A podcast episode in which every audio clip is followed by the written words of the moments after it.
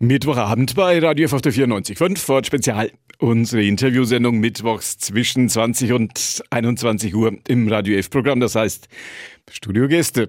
Und so ist das auch heute. Zu mir gekommen ist ein Mann, der der nächste Nürnberger SPD-Vorsitzende werden möchte. Nasser Ahmed ist bei mir. Einen schönen guten Abend. Schön, dass Sie hier sind. Guten Abend, Herr Moosberger. Fangen wir mal ganz vorne an bei Ihrem Namen. Normalerweise ist Ahmed ja der Vorname, typisch arabischer Vorname und Nasser eher ein Nachname. Ich glaube, der ägyptische Präsident hieß seinerzeit Nasser. Bei Ihnen ist es umgekehrt. Ja, mein Vater konnte meinen Nachnamen nicht mehr wählen, aber er war großer Fan von dem Präsidenten Nasser und dann hat er mich eben mit dem Vornamen so genannt. Ja. Sie sind ein Kind der Südstadt. Nasser Ahmed kommt aus dem Nürnberger Süden. Ja, absolut. Ich bin äh, in St. Peter aufgewachsen, äh, war auf der Schara-Schule. Das ist zwar jetzt äh, strukturell oder von, von den äh, Regionaldaten nicht die Südstadt, aber es ist ja von der Struktur her auch so vielfältig, multikulturell, auch natürlich die ein oder andere soziale Herausforderung. Da bin ich aufgewachsen und wenn wir zum Einkaufen gefahren oder gelaufen sind und gefahren mit der Straßenbahn, dann in die Wölkernstraße. Kurzer Weg heute zu uns hier in die Ulmenstraße. Ja, inzwischen wohne ich in Lichtenhof, da ist es nicht mehr so weit weg. Sie haben sich dafür entschieden, der Mann zu sein, der künftig die Nürnberger SPD führen möchte. Ja. Haben Sie Chancen? Ich rechne sie mir aus. Ich habe meinen Hut in den Ring geworfen. Ähm, am Ende entscheiden das natürlich die Delegierten unserer Jahreshauptversammlung. Und ich habe da jetzt ein klares Angebot gemacht für einen Neuanfang. Der Nürnberger SPD-Vorsitzende Thorsten Brehm hat das vorgeführt, hat dann auch die Chance gleich zu sagen, ich will der nächste Nürnberger Oberbürgermeister werden. Na, da ist noch lange hin, erstens, und ich kandidiere ja als Vorsitzender der Nürnberg SPD. Das ist jetzt ja nicht miteinander verbunden. Sie sind in Nürnberg geboren, 88? Richtig. Nordklinikum ja. nehme ich an. Ja, genau. Damals gab es ja noch die Geburtsstation dort. Ist da nicht. Äh, ja, ich weiß es nicht. Doch, in, im, im Nordklinikum, ja. Ihre Eltern kommen aus Eritrea, Bürgerkriegsflüchtlinge. Ihr Vater, Ihre Mutter. Ihre Eltern haben Ihnen die Geschichte Ihrer Flucht immer wieder erzählt? Redet man darüber? Durchaus. Ähm, mein, mein Vater ist leider schon verstorben ähm, und meine Mutter hat jetzt nicht den klassischen Weg sozusagen hierher genommen, sondern ist dann im Familiennachzug äh, nach Deutschland gekommen. Aber mein Vater äh, hat sich tatsächlich durchgeschlagen, mehr oder minder durch Afrika. Also von Eritrea als 14-Jähriger zu Fuß nach Sudan und von dort aus dann ähm, per Anhalter und ähnliches dann nach Ägypten. Das war damals alles noch einfacher, auch in den 60er, 70er Jahren, als es das wahrscheinlich heute ist. Und hatte dann auch die Möglichkeit, dort zu studieren in Ägypten. Ähm, aber konnte seinen Abschluss so nicht machen, wie er das wollte, weil auch in Ägypten damals die Aussichten für schwarze Menschen tatsächlich oder Menschen, die nicht aus Ägypten kamen und nicht viel Geld hatten, auch nicht so großartig waren. Und deswegen ist er dann nach Italien sozusagen weiter äh, gezogen. Aber so die Details, wie man das, wie das genau abgelaufen ist, ich glaube, das erleben ja viele Kinder von äh, Bürgerkriegsflüchtlingen. Ähm, die Details erzählen Eltern nicht so gerne. Nein. Sind Sie mehrsprachig aufgewachsen? Ja, tatsächlich drei Sprachen. Also meine äh, Muttersprache ist eigentlich ähm, das Arabische, ähm, wobei meine Eltern tatsächlich auch noch einen afrikanischen Dialekt sprechen. Saho heißt der. Mhm. Und deswegen war es für mich eigentlich auch selbstverständlich, dass wir daheim äh, ja drei Sprachen mehr oder minder abwechselnd teilweise gesprochen haben. Vor allem Arabisch auch mit der Familie. Aber meinen Eltern war es eigentlich von Anfang an sehr, sehr wichtig, dass mein Bruder und ich auch Deutsch sehr äh, gut lernen von Anfang an. Was heißt auf Arabisch? Was heißt in dem anderen Dialekt, den Sie beherrschen? Ich würde mich freuen, Nürnberger SPD-Vorsitzender zu werden. أنا هفرح هكون الحكم بتاع الاس-SPD für Nürnberg. Was war Arabisch? Das war Arabisch. Ich muss zugeben, Sahor konnte ich als kleines Kind ja. sehr gut. Ähm, heute verstehe ich es nur noch. Ja. Also wenn mir jetzt jemand auf Sahor sagen würde, ja. dann könnte ich das verstehen, auf jeden Fall. Wie viele Sprachen haben Sie drauf? Wie viele Sprachen sprechen Sie? Also bei hm. Sahor habe ich es ja schon zugegeben. Ja, gut, okay, da kann das, ich die Floskeln so. Ja, das lassen wir mal gelten. Genau, das lassen Sie gelten, das ist aber großzügig. Ähm, also Englisch, in der Schule habe ich das natürlich gelernt. Äh, und Italienisch hatte ich als zweite Fremdsprache. Latein äh, habe ich gelernt, aber natürlich kann ich das nicht sprechen. Ja, kann keiner. Ja, also alles in allem ähm, sind das, äh, muss ich mal durchzählen, fünf, fünf sechs Sprachen, ja. Gut was zusammen. Und auch noch in Mathe gut. Ähm, mittelmäßig. da reden wir mal lieber nicht drüber. Wie waren die, wie waren die Schulerfahrungen für Sie als junges, ich sage das mal in Anführungszeichen, ja. als Flüchtlingskind der zweiten Generation? Mal so, mal so. Also alles in allem muss ich sagen, bin ich in St. Peter gut angekommen und meine Eltern hatten auch Unterstützer und Förderer. Also eine Patentante, äh, die selber Deutsch war, sich auch am Wochenende sehr um meinen Bruder und mich gekümmert hat, mit uns Deutsch gelernt hat, äh, teilweise dann auch wegen Sprachbarriere und ähnlichem äh, mit zu den Sprechstunden teilweise gegangen ist. Und ich glaube, solche Patenschaften oder solche, ja, Bekannte, die dann mithelfen und Brückenbauer sind, ne, Ehrenamtliche mehr oder minder, äh, die spielen eine große Rolle in der Integration. Deswegen hatte ich eigentlich generell keine so großen Schwierigkeiten und ich muss sagen, ich habe das bayerische Schulsystem schon als selektiv erfahren. Also dieser Einschnitt in der vierten Klasse ist schon sehr, sehr wichtig und da sind viele auf der Strecke geblieben, auch von meinen Freunden, die das einfach zu dem Zeitpunkt noch nicht geschafft haben. Ähm, ist dann auf dem zweiten oder dritten Bildungsweg, obwohl sie sehr, sehr intelligent sind äh, und begabt, aber das zu dem Zeitpunkt einfach nicht schaffen konnten, aus sozialen Gründen. Aber ich habe das eigentlich geschafft dann in der vierten Klasse und hatte dann eher so ein bisschen eine negative Erfahrung am Gymnasium mehr oder minder, weil damals es ja bis heute noch keinen wirklichen Islamunterricht gibt. Und meine Eltern sind ja muslimisch. Und dann hat man sozusagen in der fünften Klasse bei uns an der Schule so eine Art, ja, hat man das so nach Konfessionen sortiert und hat dann sozusagen alle, die Ethik oder Islam haben, als Konfession dann in der Religion in eine Klasse geworfen. Und das war dann die Klasse, sage ich mal, mit dem schwierigsten Umfeld, alles in allem. Und ich glaube, am Ende haben es aus dieser Klasse über die ganzen Jahre die wenigsten auch geschafft, tatsächlich ihren Schulabschluss zu schaffen. Und da bin ich dann auch in der sechsten Klasse tatsächlich durchgefallen. Dann, auch weil ich ein bisschen zu faul war, ich möchte jetzt nicht alles darauf schieben, äh, sondern da, äh, ja, gibt es gibt ja viele andere schöne Sachen wie Sport, die man auch gerne macht, nicht nur, nicht nur Schule. Am Martin-Beham-Gymnasium waren Sie bei der Meistersingerhalle auf der anderen Straßenseite. Richtig, am Beham-Gymnasium. Haben ein gutes Abitur danach. Ja, also ähm, mit diesem kleinen Ausrutscher, dass ich mal durchgefallen bin ja, und bei mir dann nicht G9, sondern G10 eigentlich ge angesagt war, habe ich am Ende mich dann gefangen und ähm, ein sehr gutes Abitur sogar dann geschafft. Sie träumen Deutsch? Ja, Müssen wir über die SPD reden? Ah, das wäre doch schön, oder? Hoffnung. Können Sie sich noch an den Tag erinnern, als Sie das SPD-Parteibuch in der Hand hatten? Ja, tatsächlich. Das ist jetzt zwölf Jahre her in etwa. Bekommt man da noch richtigen Parteibuch in unseren Tagen oder ein, ein, eine E-Mail? Ja, bei der ältesten Partei äh, Deutschlands, ich glaube sogar Europas, hat sich schon viel verändert. Aber Parteibuch ist geblieben. Aber das Parteibuch ist geblieben. Die SPD hat sich schon immer angezogen. Sie sind regelmäßig auch als als Schüler schon zu den Juso-Treffs gegangen? Nein, tatsächlich wirklich erst dem nach dem Abitur, weil ich da, da, da hat man dann so ein bisschen Luft in seinem Lebenslauf, sage ich mal, wo man kurz mal verschnaufen kann.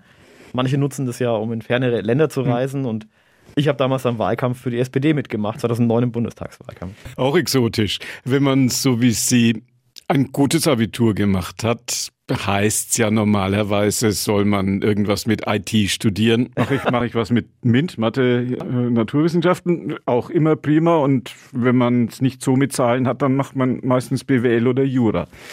Sie haben was ganz anderes gemacht. Ja. Was? Ich habe tatsächlich Politikwissenschaften und Geografie für mich ausgesucht. Hat Ihre Mutter nicht gesagt, Junge, lernen was Anständiges? Na, tatsächlich war es mein Vater. ähm, ja, so nach dem Motto, jetzt sind wir extra hier nach Deutschland gekommen, sich immer so gefördert äh, und dass du jetzt was Brotloses studierst, mhm. ähm, dass du Taxifahrer wirst, aber zum Glück ist das ja nicht eingetreten.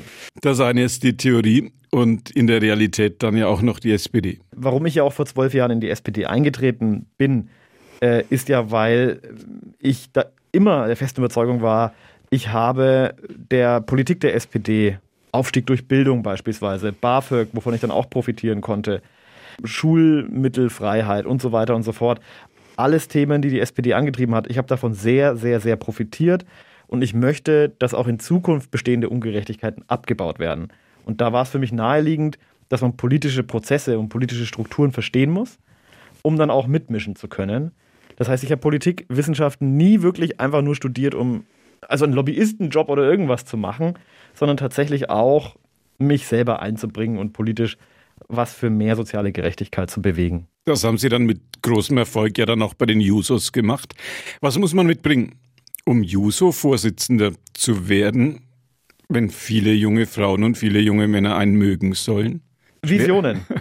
ich denke Visionen. Ja. Äh, Helmut Schmidt sagte ja mal, ähm, wer Visionen hat, soll zum Arzt gehen. Ja. Ich würde es eher andersrum sagen. Äh, wer keine hat, der sollte sich mal untersuchen lassen, weil es liegt ja schon einiges im Argen in dieser Welt. Da muss man doch auf die Straße gehen, aber nicht nur auf der Straße, sondern man muss auch in den Parlamenten, ja, im Recht etwas ändern, dass sich was zum Besseren verwendet. Die SPD ist Ihre politische Heimat. Absolut. Sie sind dabei, Nürnberger SPD-Vorsitzender zu werden. Das wird sich dann Mitte April rausstellen. Sie sind aber sicherlich dabei, Dr. Ahmed Nasser zu werden, promovieren über Foucault und über Ernst Jünger. Jetzt hat Ernst Jünger, steht jetzt nicht gerade im Verdacht, ein Sozialdemokrat zu sein und für diese politischen Positionen zu stehen, für die Sie kämpfen und stehen. Man könnte jetzt natürlich zugespitzt formulieren, Feindbeobachtung. Denn es ist kein Zufall, dass ähm, Ernst Jünger, der selber mit als Wegbereiter ja auch gesehen wird für das Gedankengut des Dritten Reichs, mhm. aber selber ja nie den Nazis beigetreten ist. Er ist ja nie beigetreten, weil er die Nazis für zu plump hielt. Er selber fand die Nazis nie radikal genug, tatsächlich, dass man das mal, äh, muss man auch mal festhalten. Also er hat sich am Ende ja immer gerühmt, er wäre nie beigetreten, aber man muss die Motive schon fast kennen.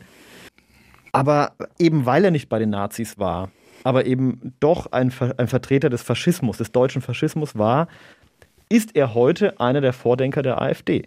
Also die heutigen Philosophen, die sich berufen ähm, fühlen, die AfD-Vordenker zu sein heutzutage, die wiederum zitieren ja Ernst Jünger.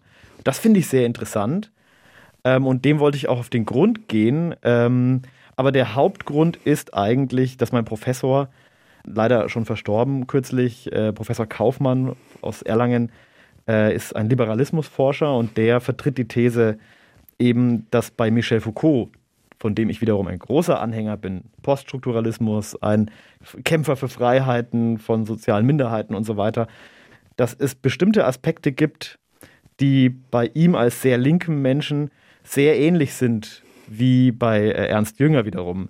Und das ist nicht diese Hufeisentheorie, dass beide Extremismen irgendwie gleich sind, sondern das, wie man Politik versteht, dass das bei manchen faschistischen Ausformungen relativ ähnlich ist wie manchen relativ linksextremen Ausprägungen. Und zwar Politik heißt Kampf. Und ich habe diesen Begriff Politik als Kampf nachgeforscht ähm, in verschiedenen Ausprägungen und da bin ich bei Ernst Jünger und bei Michel, Michel Foucault hängen geblieben. Das ist aber natürlich eine Grundlagenforschung, eine philosophische Arbeit, die ich da geschrieben habe. Dickes Ding? Ja, bald zu kaufen, auch tatsächlich im Buchhandel. Äh, kann ich jetzt Werbung machen, aber es wird wahrscheinlich eh kein Bestseller werden. also 500 Seiten. Ja. Tatsächlich? Ja, ja. Sind Sie lange drüber gesessen? Äh, ja, fünf Jahre lang. Ja, es ist eine große Herausforderung, aber es ist vor allem an sich selber äh, ja eine Prüfung, ob man sich da wirklich durchbeißt am Ende. Kontrastprogramm ist der Fußballplatz. Spielvereinigung Zappo Eintracht, Siedlerstraße, Fußballplatz am Waldrand. Richtig. Sie haben einen Stammplatz? Lange schon kein Pflichtspiel mehr gemacht. Äh, jetzt nicht nur wegen der Pandemie, sondern ähm, ja, in den letzten Jahren eigentlich nur noch im Hobbybereich äh, in der Stadtratsfußballmannschaft. Da äh, spiele ich eigentlich inzwischen nur noch. Ja, da ist nicht so schwer, einen Stammplatz zu bekommen.